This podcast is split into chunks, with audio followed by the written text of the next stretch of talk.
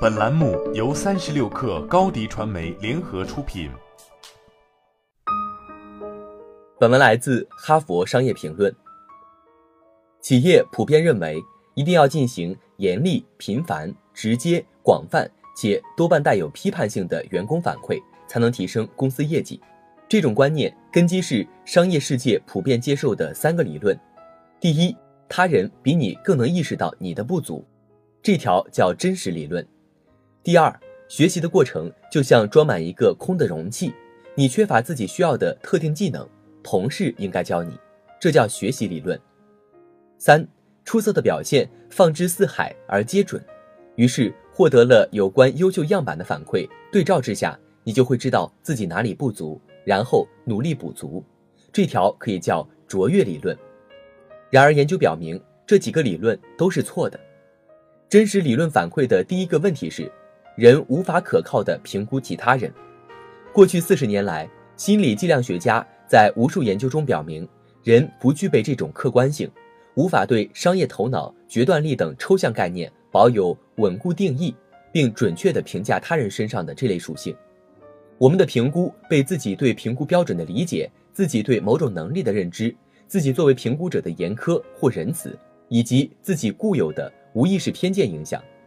人类唯一能如实反馈的，只有自己的感受和体验。再来看学习理论，研究又一次表明，事实恰恰相反。学习不是增加原本没有的东西，更像是识别、增强和改进原有的东西。原因有以下两点：第一，就神经学而言，我们在自己擅长的领域内能够成长的更多，我们的强项就是发展去。大脑在人的一生中不断发展。但每个人状况不一，不同的遗传基因和早期成长环境会塑造出不同的大脑。换言之，大脑在原本最强的区域发展最多。第二，让别人关注我们自己的强项可以促进学习，而关注弱项会阻碍学习。研究表明，首先，学习是在原本的基础上增加拓展，让我们把事情做得更好。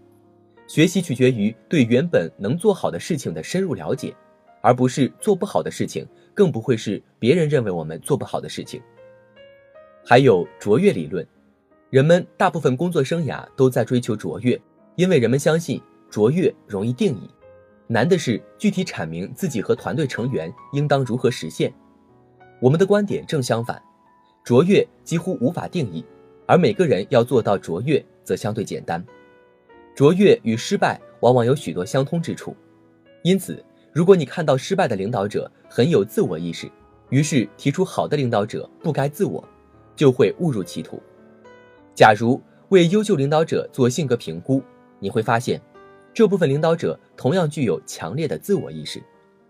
所以，要帮助员工进步，你可以尝试以下方法：首先，从现在着手。如果员工带着问题来找你，说明他正在处理这个问题，感到无力或艰难。你必须意识到这一点，不过不要直接应对问题，先让员工告诉你三件最近顺利做好的事情，这样可以给员工一种创意催化剂，让人想起自己做得好的具体事件，可以改变大脑中的化学物质，乐于接受新的解决方案和新的思考及行为方法。下一步，回溯过去，向员工发问：以前遇到类似问题时，你是怎样解决的？我们的人生大半有规律。对方以前很可能也碰到过类似的问题，也肯定设法摆脱过困境，比如具体的行动、思路或联系。让员工回忆过往经验，用心思考自己当时的感受和行动，以及后续的发展。最后转向未来，向员工提问：你觉得现在需要做什么？在这种情况下，你已经知道有什么好办法了。一定要尽力提供一些你自己的经验。帮助员工明确自己的想法，但要记住，员工自己知道该怎么做，你只是在协助他发现自己的处理能力。好了，这期节目就是这样，下期我们不见不散。欢迎添加小课微信，微信 ID 是 s u p e r 三六 k 二 super 三十六课，加入我们的课友群，一起交流成长吧。高迪传媒，我们制造影响力。商务合作，请关注公众号“高迪传媒”。